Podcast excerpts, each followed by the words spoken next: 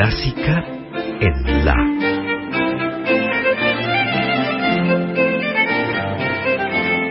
Idea y conducción, Margarita Celarayán.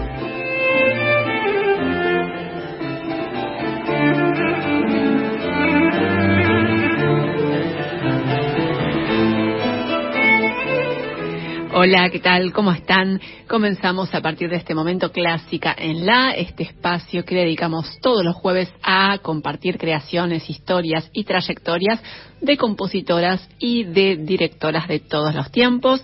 Yo soy Margarita Celarayán y voy a estar acompañándolos hasta las 20 aquí en Radio Nacional Clásica, la 96.7, con mis compañeras habituales que son Anaria Pirat en la operación técnica y aquí en el estudio Carolina Guevara. Hola, Caro, ¿cómo estás? Muy bien, ¿cómo va? Muy bien, Caro, todo muy bien. Me alegra. Eh, lista ya para eh, compartir este, este, esta propuesta de hoy, por supuesto con mucha música de compositoras, idas y vueltas en el tiempo y en el espacio. Vamos a tener también una invitada. Así que de todo un poco tenemos hoy en Clásica en La. Pero antes de empezar, si te parece, recordemos la vía de contacto y las redes sociales del programa. Perfecto. Pueden escribirnos durante el programa a través de WhatsApp al 1553355367 y nos pueden seguir en las redes sociales Instagram y Facebook arroba en la clásica. Así es. Y empezamos como comenzamos habitualmente los programas de Clásica en la con un viaje al pasado y con un recorrido histórico que nos lleve por la música y por la historia, por el relato de vida de una o de varias compositoras. Y hoy elegimos a una en particular que si no me equivoco y si no me fallan mis cálculos y mis eh, archivos Excel donde voy anotando todo lo que vamos pasando en cada programa, es la primera vez que la traemos a esta compositora. Eh, y a través de ella, ella es el eh, punto de partida para un pequeño recorrido por obras de compositoras contemporáneas que vivieron en la segunda parte, segunda mitad del siglo XIX y en algunos casos hasta las primeras décadas del siglo XX. Así que les propongo emprender entonces este recorrido que empieza a mediados del siglo XIX en Moravia.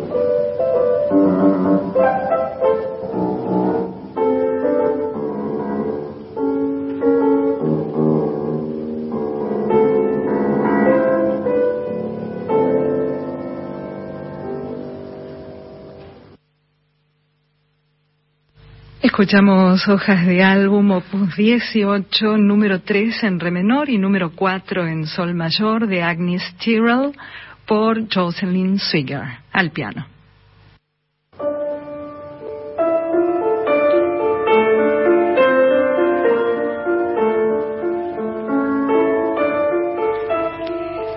Agnes Tyrrell es la primera de estas compositoras contemporáneas que vamos a estar eh, compartiendo en esta primera hora de Clásica en La, con algo de su música y sus historias. Es, como les decía al principio, la primera vez que traemos a este programa Clásica en La, música de esta compositora, de la cual hay muy pocas obras grabadas. De hecho, diría que hay las dos que solamente las dos que vamos a compartir eh, por lo menos en grabaciones accesibles no eh, así que es realmente una novedad para Classical Light todavía quedan algunas de estas compositoras eh, de las cuales hay muy poca música y que aún no, hemos tenido ocasión de difundir. Así que hoy traemos a Agnes Tyrrell aquí a Classical Light que fue además de compositora pianista, nació en 1846, 46, perdón, 1846 en Brno, capital de Moravia, que por entonces era parte del Imperio Austrohúngaro. Agnes Tyrrell era hija de un profesor de inglés de origen británico y de una mujer de origen checo y creció en un hogar muy estimulante intelectualmente, donde se hablaban varios idiomas, se hablaba checo, inglés y alemán, y también la música estaba muy presente en ese hogar. Agnes empezó a estudiar piano a los tres años y a los nueve ofreció su primer concierto. Cuando tenía 16 años se trasladó a Viena y ahí estudió en el conservatorio y también con algunos maestros de manera privada y después de ese periodo que pasó en Viena estudiando, volvió a su ciudad natal, a Brno, y ahí siguió con su formación, estudió con Otto Kitzler, que más adelante fue maestro de composición de Anton Bruckner. Y Agnes Tyrrell fue una pianista talentosa, también tocaba el violín, pero su salud era muy débil. Al parecer sufría de problemas cardíacos y esa situación, esa afección la obligó a abandonar muy tempranamente su actividad como pianista y eso fue lo que la llevó también a volcarse por completo a la composición. Agnes Tyrrell compuso casi 40 obras para piano, más de 50 obras vocales, incluyendo canciones, música coral, oratorios y también una ópera. Además completó piezas orquestales, varias obras de cámara, es decir, que abordó los géneros más variados. Escribió también una sinfonía y de esta manera fue de las pocas mujeres que en el siglo XIX abordaron este género tan desafiante. Y en 1875 escribió una serie de dos estudios para piano que dedicó nada menos que a Franz Liszt. Le hizo llegar la dedicatoria y parece que Liszt le agradeció con una carta que aún se conserva. Y eso es todo lo poco, de lo poco que se sabe de la obra de, de, la, perdón, de la vida de Agnes Tyrrell. Esto que les estoy contando. Y falleció en 1883 joven, a los 36 años, en su ciudad natal. Y de las obras que compuso, eh, muy pocas se interpretaron durante la vida de la compositora y recién en los últimos años empezó a eh, impulsarse el rescate de sus creaciones. Se sabe que hay varias de sus partituras manuscritas que se conservan en un museo de su ciudad natal, en Brno, y otras se conservan en la Biblioteca Estatal de Berlín. Y parece que en años recientes eh, varios artistas, como la pianista que escuchamos al principio, Jocelyn Swigger, empezaron a analizar estos manuscritos y a trabajar en la edición de las partituras. Y todo eso es el trabajo necesario para que haya más obras de esta compositora eh, interpretándose y grabándose, ¿no? De lo contrario es imposible. En 2018 se estrenó la obra que vamos a escuchar ahora, que es la otra obra grabada que hay de Agnes Tyrrell, que es la obertura de un oratorio que se llama Los Reyes de Israel y eh, recién tuvo su estreno mundial en 2018 porque no se interpretó en vida de la compositora. Así que les propongo escuchar entonces esta obertura del oratorio Los Reyes en los Reyes en Israel, perdón, Los Reyes en Israel, de Agnes Tyrrell, esta compositora que vivió entre 1846 y 1883.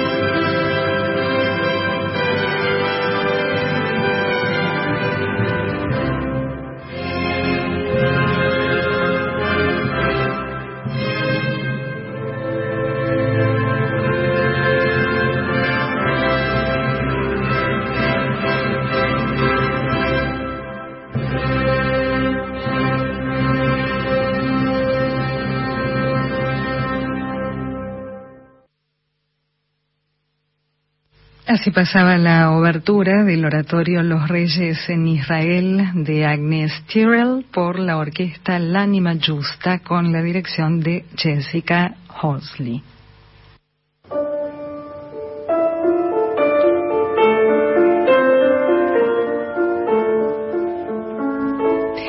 Comenzamos con Agnes Tyrrell, este recorrido que estamos emprendiendo en esta primera hora de Clásica en la por música y también las historias de compositoras que fueron contemporáneas, que vivieron en la segunda mitad del siglo XIX y en algunos casos también en los primeros años del siglo XX. Nuestra próxima compositora es eh, una compositora que también fue pianista, también fue admiradora de Liszt, igual que Agnes Tyrrell, y como pianista tuvo una actividad muy destacada y muy notoria, es Marie Jael, a quien ya hemos traído en otras ocasiones aquí a Clásica en La, que nació como Marie Trautmann en el año 1846, el mismo año que nuestra compositora anterior, Agnes Tyrrell. Nació en Steinselz, que es un pueblo en el norte de Alsacia. Estudió música en Stuttgart y en el Conservatorio de París. Y eh, cuando era una niña, tenía unos ocho o nueve años, la escuchó Ignaz Moscheles, que bueno, fue un gran pianista y compositor muy célebre en aquella época, que fue también maestro de Mendelssohn, y Moscheles predijo que la pequeña Marie llegaría a ser en el futuro una gran concertista. Y esa predicción, ese vaticinio, se cumplió y eh, en los años siguientes eh, Marie emprendió una trayectoria como pianista muy destacada hizo eh, presentaciones en Francia, en Alemania, en Suiza. En 1866 se casó con un colega, otro pianista que se llamó Alfred, Alfred y de él tomó el apellido. Y después del matrimonio siguió con su actividad como pianista sola y también a dúo con su marido y juntos recorrieron un montón de países ofreciendo conciertos, incluso fueron a, a Rusia, a Inglaterra, Suiza, Holanda, en fin. Una actividad muy amplia como pianista tuvo Marie Jael, pero parece que esta actividad de intérprete no era suficiente para ella, era una mujer muy curiosa y muy ávida de conocimiento y de aprendizaje. Y se dedicó toda su vida a estudiar y a profundizar sus conocimientos.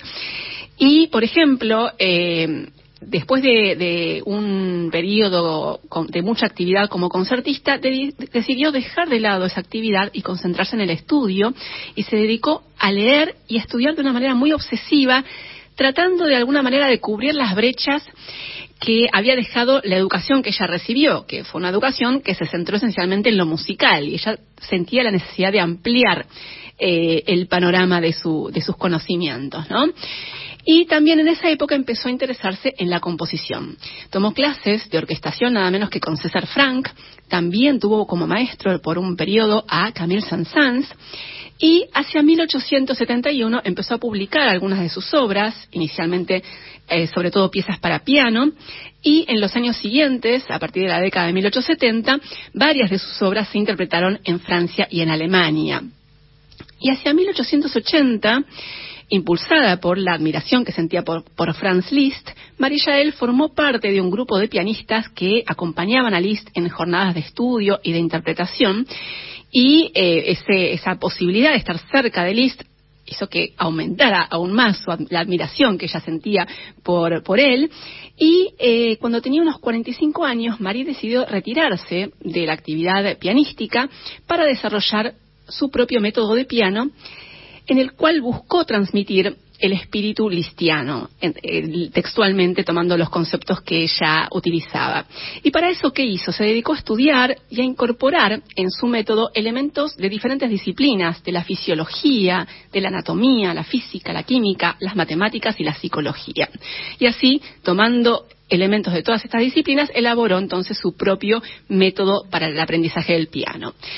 Eh, falleció María Jael en 1925 a los 78 años y como compositora dejó varias obras sobre todo para su instrumento, pero también compuso canciones, piezas corales, música de cámara, obras orquestales y conciertos. Y lo que elegimos hoy no es una obra para piano, sino uno de sus conciertos, el que compuso para cello y orquesta, que tuvo su estreno en París en 1882 y del cual vamos a escuchar el comienzo, el primer movimiento de este concierto para cello y orquesta en fa mayor de Marie Jael.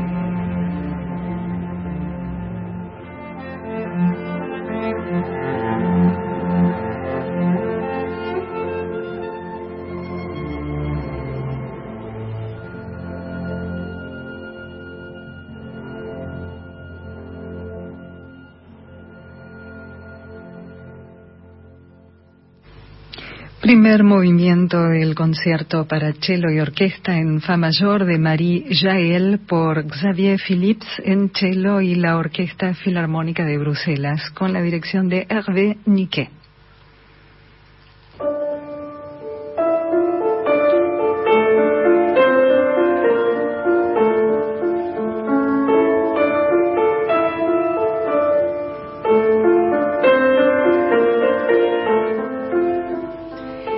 Nuestra próxima y última compositora de este recorrido inicial en Clásica en la de hoy por eh, obras e historias de compositoras que fueron contemporáneas, eh, que vivieron en la segunda mitad del siglo XIX y en algunos casos parte del siglo XX. Les decía, esta última compositora fue la más longeva de las tres y también la más joven porque nació unos años después. Estoy hablando de Matilde Kralik, que nació en 1857 en Linz, en Linz, perdón, Linz, Austria. Matilde Kralik creció en un hogar muy musical porque el padre era violinista aficionado y la madre tocaba el piano.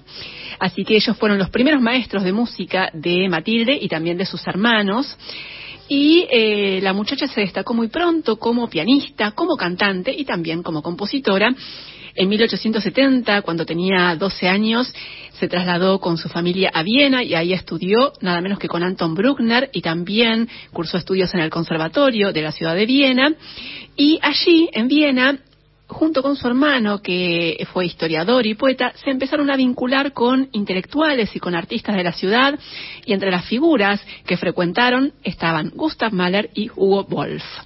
Así que en, esos años, ah, estábamos hablando ya de la década de 1880, Matilde Kralik empezó a relacionarse con estos círculos y también a desarrollarse como pianista y como compositora.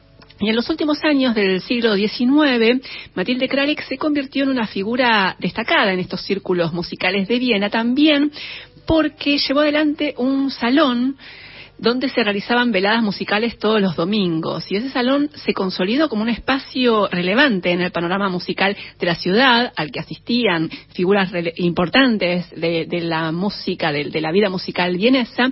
Así que eh, en ese ámbito también Matilde Kralik se presentaba como pianista y dio a conocer muchas de sus obras. Falleció esta compositora y pianista en Viena en 1944 a los 96 años, así que fue realmente longeva, como les decía.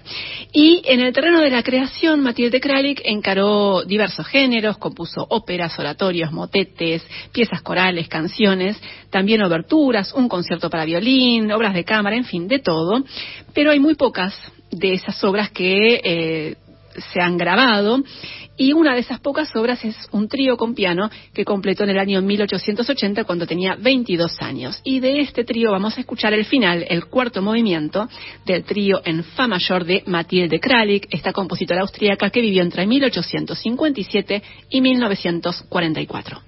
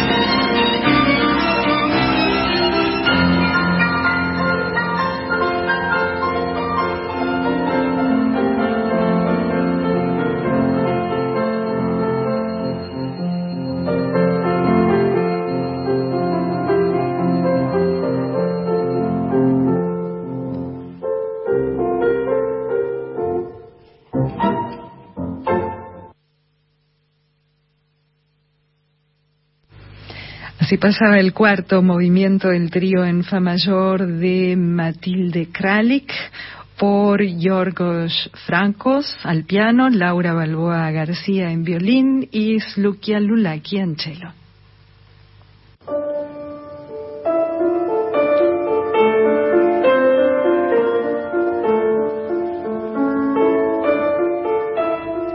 Seguimos en Clásica en la y ahora venimos a la actualidad porque habitualmente hacemos esos viajes en el tiempo y en el espacio en este programa y venimos de un recorrido histórico y de eh, música de compositoras del siglo XIX principalmente y ahora nos venimos al presente, les decía, con música de una compositora de nuestro tiempo que es Victoria Polieva, le decimos, Caro. Polieva, Polieva. Polieva. Sí, puede ser. la verdad que tengo dudas. Si alguien nos lo quiere aclarar.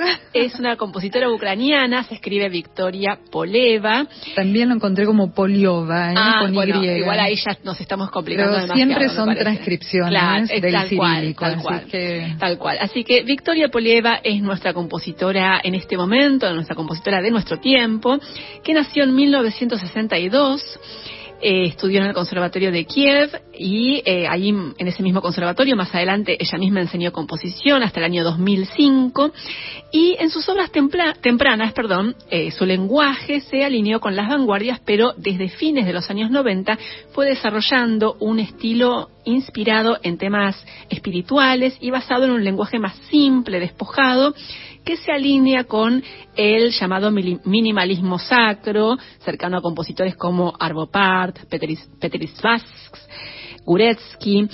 Eh, y bueno, es una compositora eh, muy reconocida a nivel internacional. Eh, sus obras se suelen interpretar en salas de diversos países y ha recibido encargos de artistas muy prestigiosos como Guidon Kremer y el Kronos Quartet. Y la, la trajimos a Victoria Poleva porque hace poco la Orquesta Sinfónica Estatal de Baviera interpretó una obra suya, que es la que trajimos hoy, que se llama White Interment, algo así como Sepelio Blanco. Es una obra sinfónica breve en un movimiento que está basada en un poema de Gennady Aigi, que es uno de los poetas rusos más destacados del siglo XX. El poema sobre el cual está basada la obra se titula Aquí siempre nieva. Y la compositora lo que hizo fue tomar las palabras, estas palabras en ruso, Aquí siempre nieva, y utilizó el ritmo de esas palabras para replicarlo en su discurso musical. Es una obra, eh, digamos, em, más bien estática, donde la compositora usa bloques sonoros eh, y temáticos con una eh, paleta armónica muy rica y en palabras de la autora ella misma describe la, la obra contando que buscó plasmar la idea de estar encerrado en una prisión de hielo arrastrado por una tormenta de nieve, sepultado bajo un banco de nieve, sucumbiendo en el sueño mientras el espacio que nos rodea colapsa. Esa es la sensación que ella buscó transmitir con esta obra, con White Interment, que compuso en el año 2002 y de la cual vamos a escuchar el final. Le aclaro a Analia Pinat que de todos los tracks que tiene es el 5B el 5B, el final de esta obra White Interment de la compositora ucraniana Victoria Poleva, nacida en 1962 y vamos a escuchar esta obra, este final, en eh, la versión de la Orquesta Estatal de Baviera dirigida por Vladimir Shurovsky en un registro reciente del mes pasado en Bucarest, en Rumania.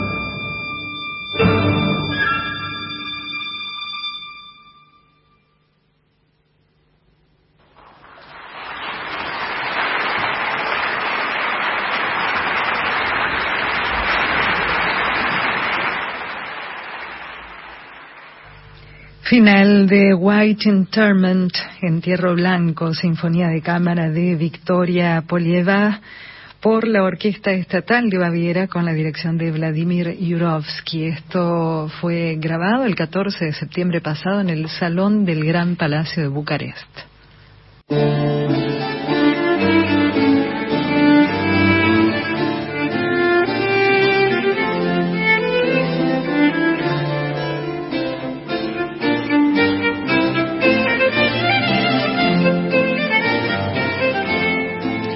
Comenzamos la segunda y última hora de Clásica en La, este espacio que dedicamos a compositoras y directoras de todos los tiempos, hasta las 20 aquí en la 96.7. Caro, si te parece, recordemos, reiteremos la vía de contacto y las redes sociales del programa. Cómo no, pueden comunicarse con nosotras durante el programa, es decir, hasta las 20 al 15 5335 5367 a través de WhatsApp. Les pedimos mensajes por escrito también nos pueden seguir en redes sociales, Instagram y Facebook, arroba en la clásica. Y les recordamos que los programas anteriores están disponibles en formato podcast para poder escucharlos en cualquier momento y en el dispositivo que tengan a mano.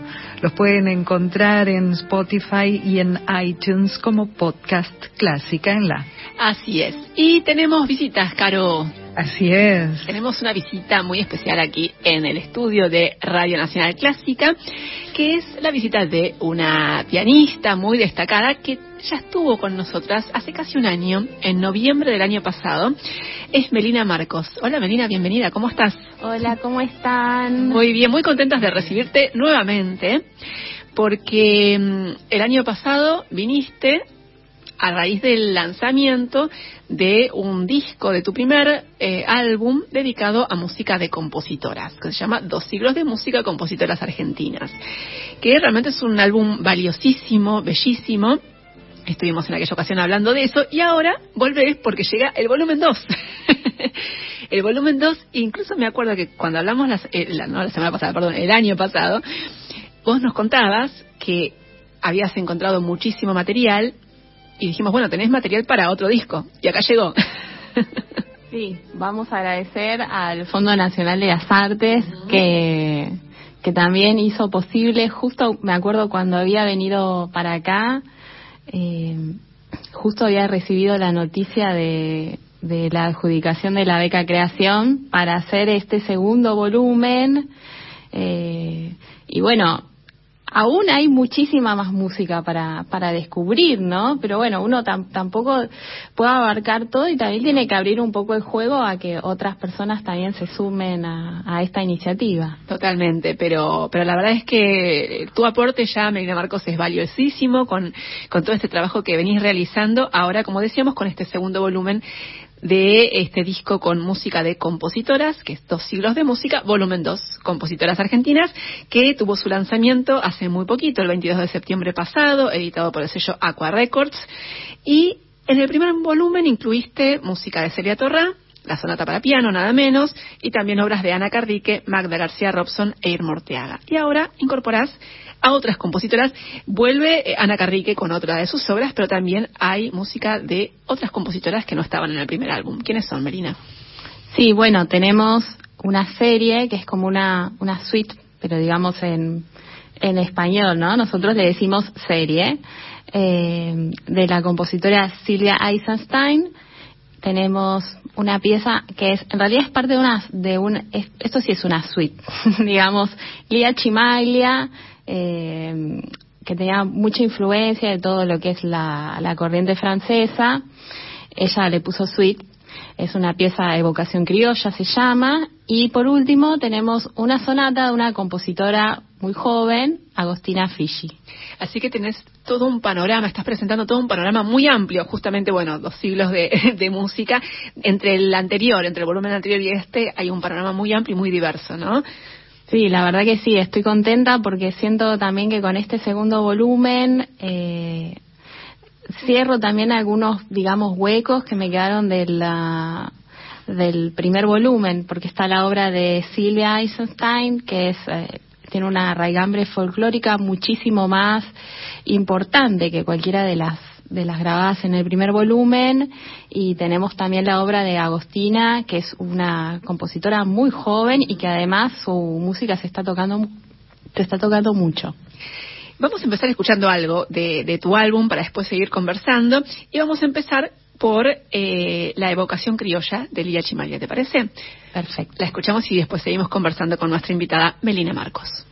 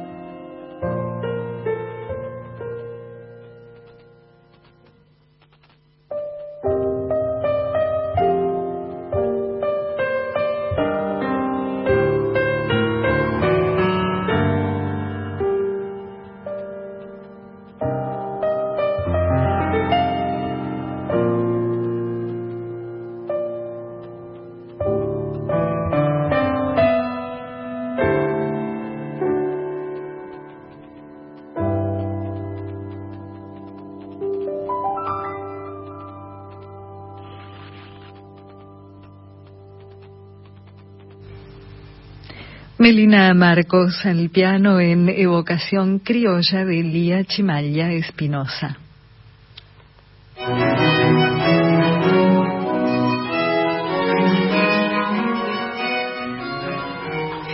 Y nuestra invitada es Melina Marcos, la joven pianista argentina que está presentando su nuevo álbum, Dos siglos de música, volumen 2, compositoras argentinas, obviamente con música para piano de varias compositoras de nuestro país.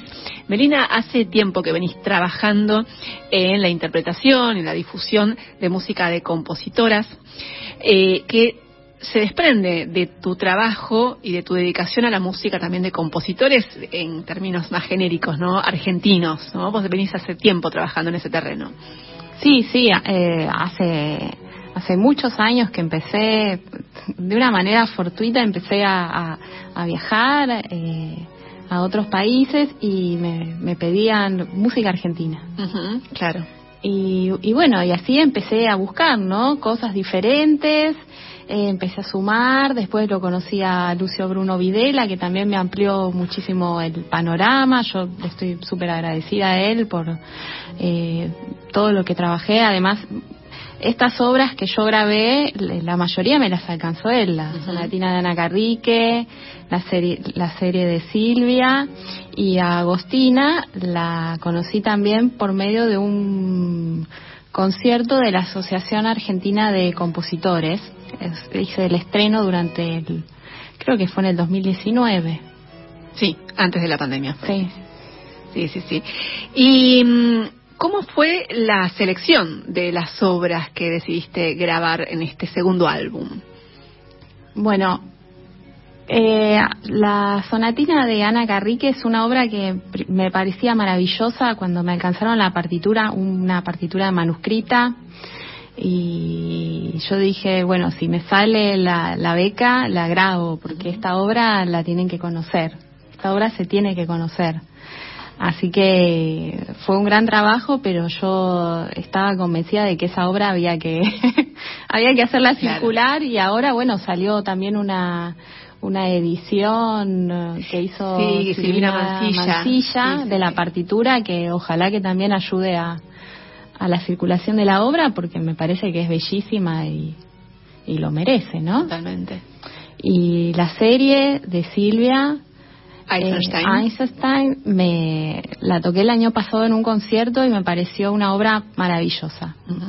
Muy pianística, muy hermosa y la figura de ella también, eh, como que hablamos un poquito, eh, es fascinante, me deslumbró realmente y dije, bueno, esto también lo tengo que grabar. Y me pareció la sonata de Agostina, que también me gustaba mucho, me pareció que iba a quedar bárbaro dentro del, del bloque de la selección que había elegido y bueno, y Alia Chimaglia con lo gran pianista y compositora que fue y todo lo que hizo por la cultura de nuestro país tampoco la podía dejar afuera, así que así que de alguna manera fue eh, una selección basada en, primero en, tu interés por las obras y en el valor de las obras, pero también en esa sensación de que no, esto esto la, gente lo tiene que conocer, ¿no? Sí, un poco sí y un poco también el qué sé yo, uno también tengo mucha música que me parece maravillosa y que se tiene que conocer y que hay que grabar eh, pero bueno, uno también empieza a pensar en el conjunto, en hacer diferentes estilos, que no sea todo de, la misma época o del mismo estilo. Entonces, también eh, intenté, la única compositora repetida que tengo es Ana Carrique, pero bueno, porque también su figura me parece que estaba un poquito escondida. Sí.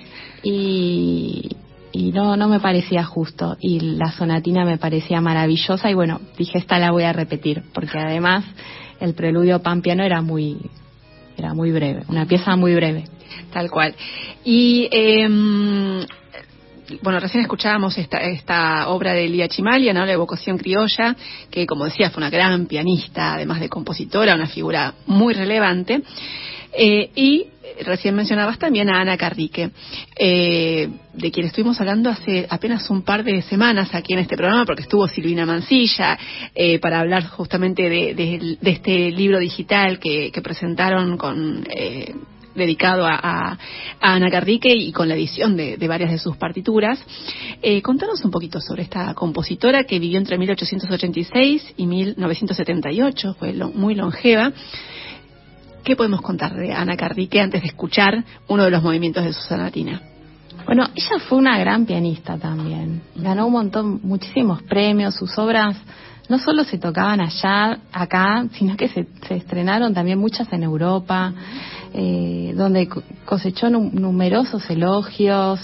Eh, ella realmente fue una gran compositora, un, un agente de la cultura argentina muy importante y me gusta porque la, la, la, partitura que yo tengo de la sonatina de Ana Carrique dice estrenada por Lía Chimaglia. Ah, así que claro. me parece un, un, lindo detalle, ¿no? Claro. Sí, y además, eh, bueno, hay, hay ahí una, un vínculo también entre las compositoras que vos elegiste, ¿no? Sí, sí, bueno, no es casual. no es para nada casual.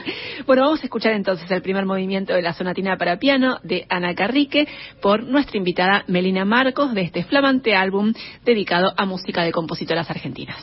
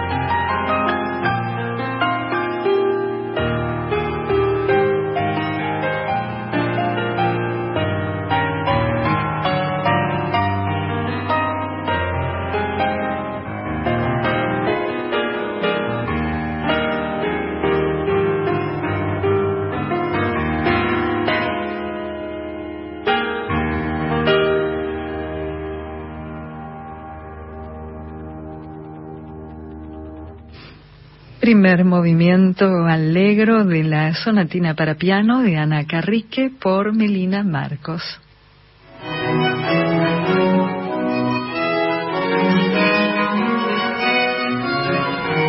Seguimos con nuestra invitada de hoy, la pianista Melina Marcos, que está presentando su nuevo álbum Dos siglos de música, volumen 2, compositoras argentinas, obviamente con música de varias creadoras de nuestro país de diferentes épocas.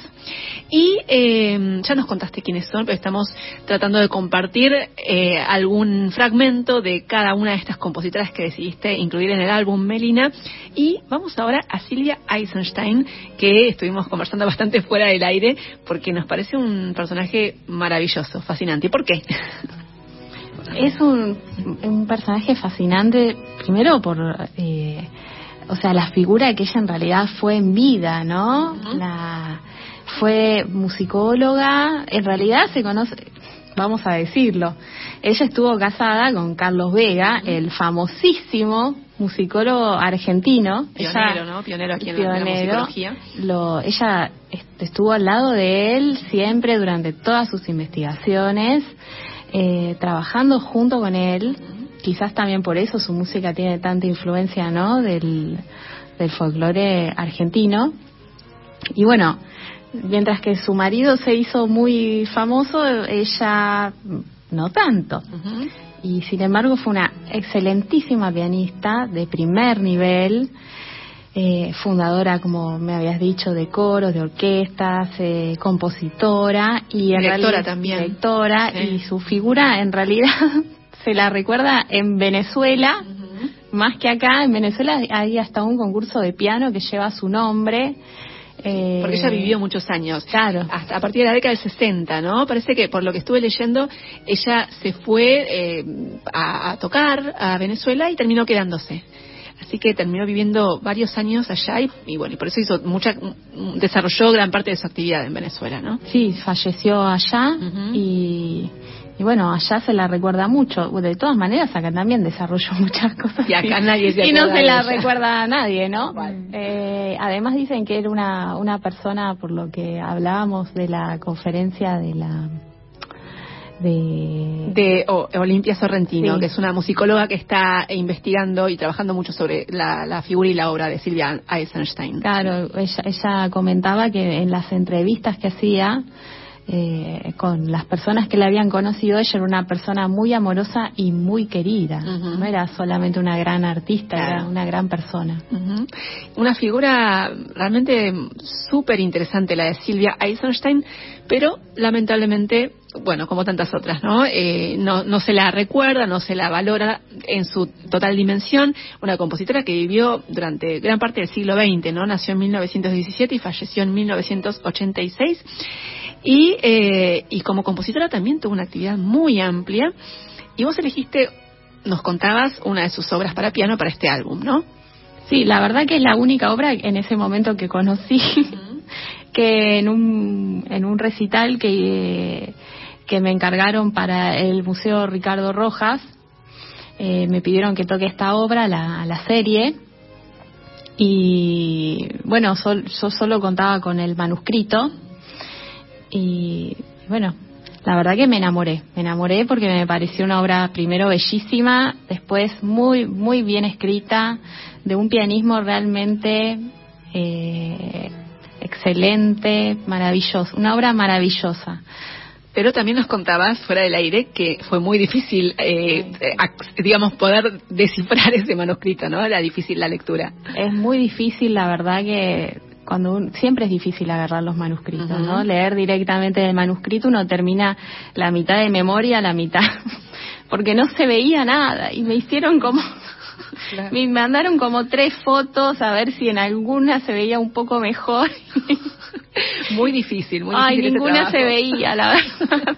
muy difícil ese trabajo, por eso es tan importante, siempre decimos, ¿no? El trabajo de los musicólogos que eh, rescatan estas obras y realizan ediciones de las partituras es tan importante eso, ¿no? Para que las obras, bueno, puedan leerse bien y puedan difundirse, Claro, ¿no? que la gente las pueda tocar. Y sí, eso es fundamental. Así que vamos a escuchar entonces eh, uno de los eh, movimientos eh, de, eh, creo que perdí mi, acá está, la chacarera, vamos a escuchar de la serie, ¿te parece? Sí, muy linda. De la chacarera. serie de Silvia Eisenstein.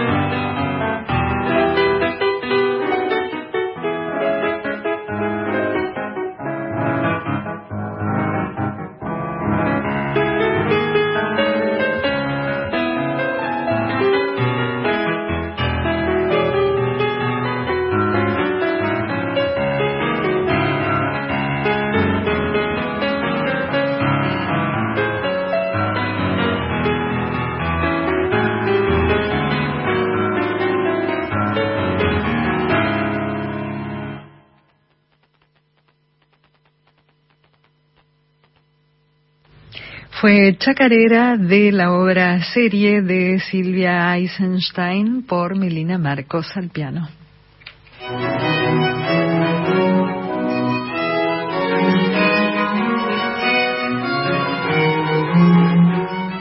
Seguimos con nuestra invitada, la pianista Melina Marcos, presentando su flamante álbum Dos siglos de música, volumen 2, compositoras argentinas, editado hace muy poquito por Aqua Records y disponible ya en las plataformas digitales, así que pueden encontrarlo y escucharlo completo, eh, accediendo a cualquiera de las plataformas para disfrutar de este álbum con tanta música de compositoras de diferentes épocas de nuestro país, ¿no? Y también incluiste, eh, como ya nos comentaste, Melina, música de una compositora actual muy joven, ¿no? ¿Quién es? Sí, la sonata para piano de Agostina Fischi. ¿Qué podemos contar acerca de la compositora y de la obra? Bueno, a Agostina la, la conocí en el 2019 eh, en un concierto de la Asociación Argentina de Compositores. Ella acababa de entrar a la asociación y eh, justamente también creo que presentando esta zona, no sé si, bueno, no, no, no voy a decir algo a ver si después lo escucha y, y me dice no, no. Eh, pero bueno, yo toqué esta obra eh, de ella en un concierto que se hizo en la usina y, y después lo volví a repetir en un concierto que se hizo en el Fernández Blanco, donde también hice como el reestreno de la sonata de Celia Torra. Todo eso fue en el 2019. Así que, y bueno, y con Agostina nos juntamos varias veces a, a ver su obra, a, a trabajarla, los aspectos más que nada técnicos de la misma. Tiene tres movimientos en el, en el estilo, digamos, tradicional, ¿no? Rápido, lento, rápido. Y, y es, es interesante, no es una obra que no es una obra tan larga, y en el álbum tenemos la, por un lado la sonatina de Ana Carri que dura como media hora y la sonata de, Agostina desafía los conceptos de lo que es una sonata y una Claro. sonatina, ¿no? ¿Y qué podemos contar acerca del lenguaje de Agostina Fischi? Y es un poco más moderno, es un poco más moderno que, que el resto. La verdad que yo no, no tuve una conversación profunda con ella respecto a, a, a su lenguaje, su estilo compositivo, eso no, no lo hablé. Quizás, no, no sé, un día le podemos preguntar. Porque para que me parece que está buenísimo también que los compositores pongan en, eh, en- ponga- se pongan a ellos mismos en palabras. Sí, ¿no? totalmente. Eh, Así que la, el- digamos este recorrido este segundo volumen cierra entonces con eh, esta obra de Agostina Fischi, que es una compositora actual. Y de esa manera, como decíamos antes, entre los dos álbumes cubrís un panorama muy amplio ¿no? y muy diverso de eh, creaciones de compositoras de, de diferentes épocas. Y es la verdad que un trabajo valiosísimo, súper importante. Así que Gracias, Melina Marcos. No, gracias a ustedes. Te agradecemos porque, porque además es imprescindible que, que se grabe la música Claro. de las compositoras, porque de lo contrario, compositoras, compositores de todos, ¿no? Es muy importante que se grabe la música, porque de lo contrario es muy difícil que eh, en una radio, por ejemplo, se pueda difundir esa, esa, esa producción, ¿no? Así que es importantísimo este trabajo. Gracias, Marina Marcos, por, por haberlo hecho y gracias por la visita. Un placer siempre eh, conversar con vos. Contanos un poquito qué se viene, porque vas a seguir trabajando un poquito con música. de- No sé si podés contar. Ay, no sé si puedo contar. Bueno, eh, ya lo contaremos entonces. No sé si ¿Te puedo. parece? Dejamos el suspenso. Sí, lo vamos a dejar en suspenso. Dale. Pero hay más proyectos. Hay más proyectos de los que ya vamos a hablar que tienen que ver también con música de, de compositoras y, y ya ya anunciaremos cuando. Ya se cuando hará el anuncio cuando sea. Pero bueno, por lo pronto los invitamos entonces a, eh, a disfrutar también de este álbum eh, integralmente o para conocerlo más en profundidad. Reiteramos que están en, en las plataformas digitales, ¿no? Sí, en todas las plataformas digitales, YouTube, Spotify, iTunes, eh, Tidal, no, no sé cómo se dice. Bueno, Sí, no, no, Tidal. no sé, no, La hay un montón, mano, pero hay un están en montón. todos. Así es, así que pueden buscarlo. Dos siglos de música, volumen 2. También está el volumen 1, así que pueden disfrutar de ambos. De la, la pianista Melina Marcos, nuestra invitada aquí en Clásica en la Hoy. Muchísimas gracias, Melina. Un Muchas placer. gracias, muchas gracias por invitarme. Y nos vamos a quedar entonces escuchando el tercer movimiento de la sonata para piano de Agostina Fischi por Melina Marcos.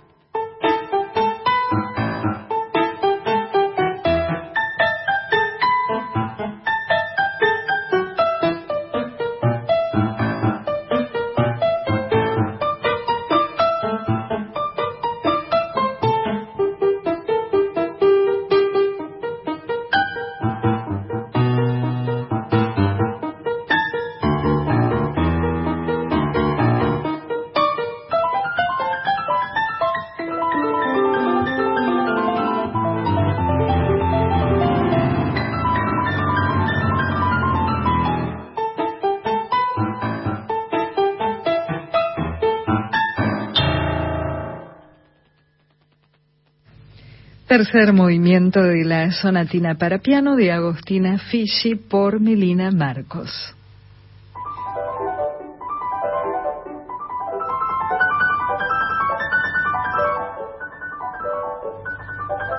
Seguimos en Clásica en La y ahora vamos a evocar a una compositora a raíz de un aniversario, porque mañana se cumple un nuevo aniversario del fallecimiento de Rebecca Clark que es una de esas compositoras a las que traemos con bastante frecuencia a Clásica en La, porque realmente es una compositora maravillosa que merece que su música se difunda más.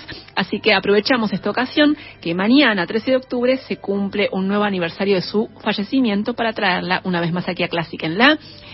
44 eh, años de su fallecimiento se cumplen mañana, de esta compositora Rebecca Clark, que nació en 1886 en Londres, que empezó estudiando violín, pero más tarde eligió la viola como su instrumento también tomó clases de composición con Charles Villiers Stanford, que fue maestro también de compositores célebres como Ralph Vaughan Williams y como Gustav Holst.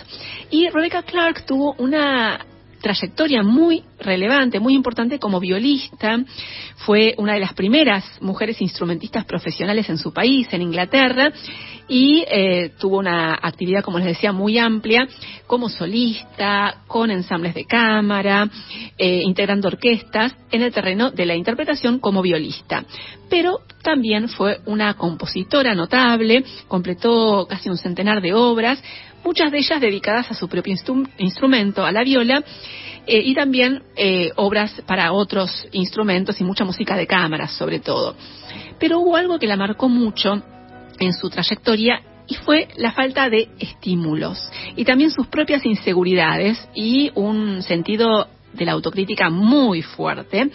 Todo eso la llevó en varias ocasiones a alejarse de la composición. De hecho, en las últimas décadas de su vida prácticamente no compuso y durante toda su trayectoria dudó de sus capacidades y muchas veces decía que sus éxitos eran el resultado de la suerte o de la casualidad y sentía que que merecía más los fracasos y las críticas que los éxitos, ¿no? Así que eso fue algo que la desalentó en muchas ocasiones, a pesar del enorme talento que tenía Rebecca Clark.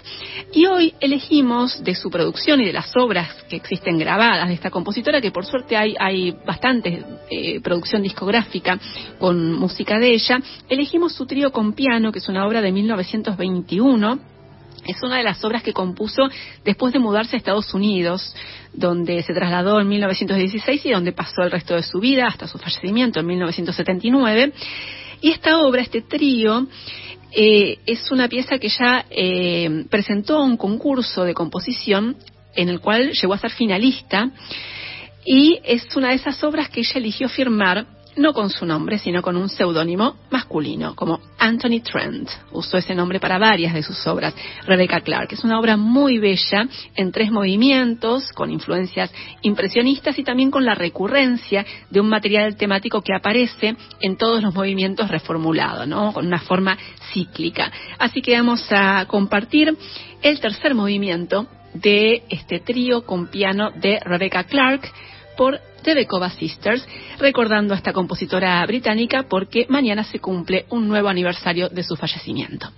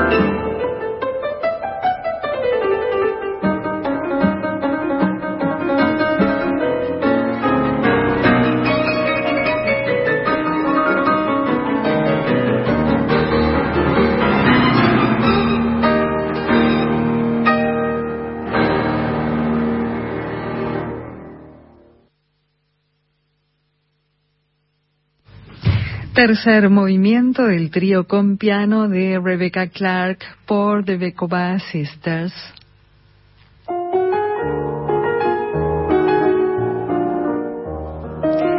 Y vamos llegando al final de Clásica en la de hoy y lo vamos a hacer con algo más de Rebecca Clark, esta compositora británica que eh, vivió entre 1886 y 1979 y a quien estamos evocando hoy porque mañana se cumple un nuevo aniversario de su fallecimiento, mañana 13 de octubre. Así que tenemos algo más de esta compositora y lo que elegimos es una pieza de las tantas que compuso para su instrumento, la viola. Es canción de cuna, canción de cuna, perdón, canción de cuna, Lullaby, de Rebecca Clark. La escuchamos por Philip Dukes y Sofía Raman.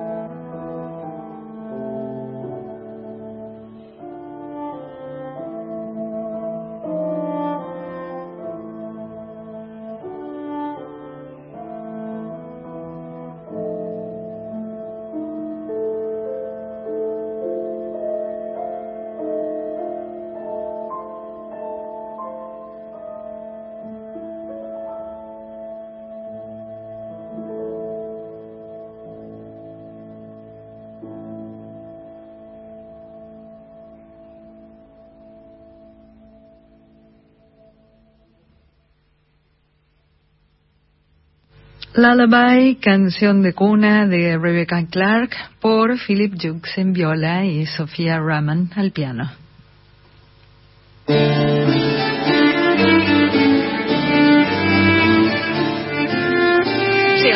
Final de Clásica en la de hoy. Gracias Carolina Guevara. Por favor, un placer como siempre. Gracias a Josué Hualpa que nos acompañó en esta segunda hora en la operación técnica y muchas gracias a ustedes por la compañía de siempre. Volvemos a encontrarnos el próximo jueves a partir de las 18. Chao.